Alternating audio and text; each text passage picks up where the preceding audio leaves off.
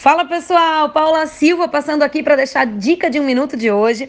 E hoje eu vou falar com vocês sobre algo muito sério. Eu queria que vocês dessem a devida atenção a essa mensagem. É, se você trabalha com um produto, você tem sempre que ter uma responsabilidade muito grande quando você divulga esse produto e resultados desse produto.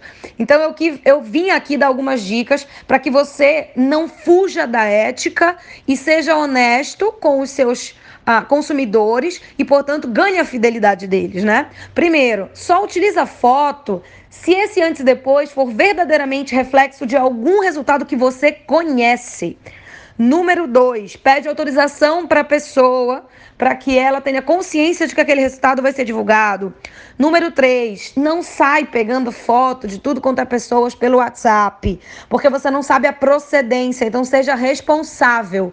Número quatro, não utiliza a imagem que não é oficial da empresa. Então, catálogos, informações, só utiliza na divulgação do seu produto aqueles oficiais. Eu passei um pouquinho de um minuto porque era muito importante eu finalizar isso, tá bom?